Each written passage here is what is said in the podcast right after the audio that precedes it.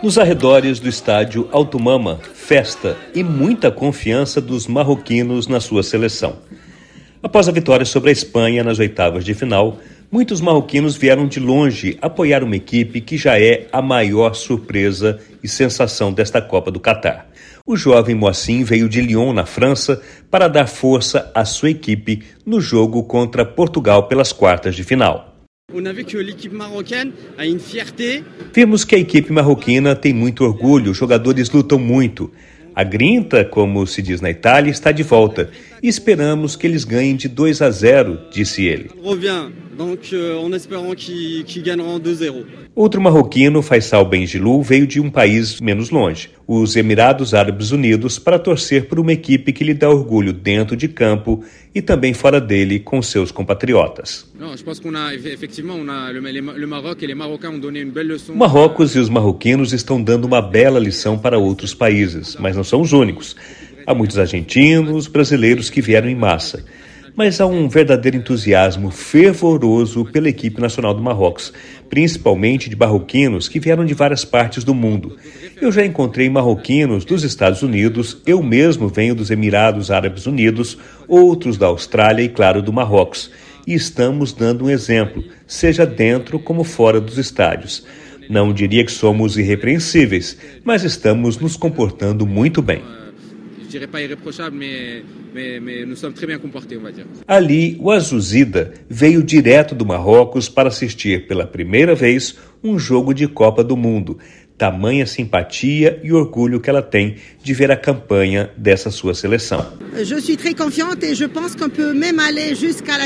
estou muito confiante, podemos ir até a final e vencer a Copa do Mundo. Não devemos nada às outras equipes. Nós jogamos bem, temos um bom goleiro, nossos jogadores são talentosos, os jogadores portugueses também são talentosos, mas cremos em Deus e Ele vai nos deixar todos muito felizes.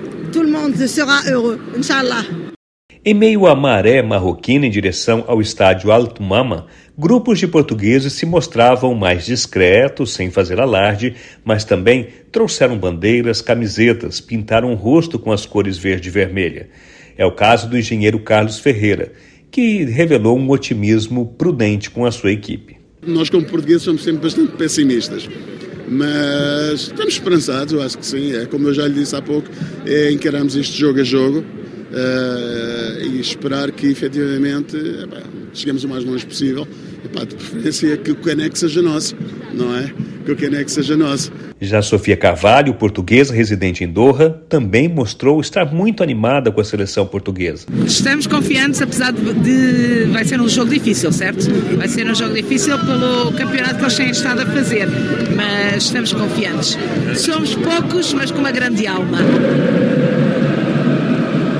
Dentro do estádio, os mais de 40 mil torcedores fizeram um barulho constante. Os marroquinos empurram sem parar sua seleção o tempo todo e vaiam quando os adversários estão com a posse de bola. Nesse jogo das quartas, os Leões de Atlas, como são conhecidos os jogadores do Marrocos, mostraram muita determinação e um sólido sistema defensivo. Em um dos contra-ataques perigosos, o atacante em acertou uma cabeçada já no final do primeiro tempo, que deixou o time na frente do placar. Portugal, no segundo tempo, até colocou o Cristiano Ronaldo, mas com boas atuações do goleiro Bunu, melhor jogador em campo segundo a FIFA, o Marrocos conseguiu segurar a pressão e vencer por 1 a 0, um feito inédito. Pela primeira vez, um time africano e árabe vai disputar uma semifinal de Copa do Mundo. No apito final, uma explosão de alegria. Mesmo quase sem voz, o Alide, que mora na região parisiense, resumiu o que representou essa vitória. Essa classificação é magnífica, histórica, hoje é um marco. Estou aqui, eu vi nossa equipe, que dominou. Eu adoro Cristiano Ronaldo, mas meu coração é marroquino.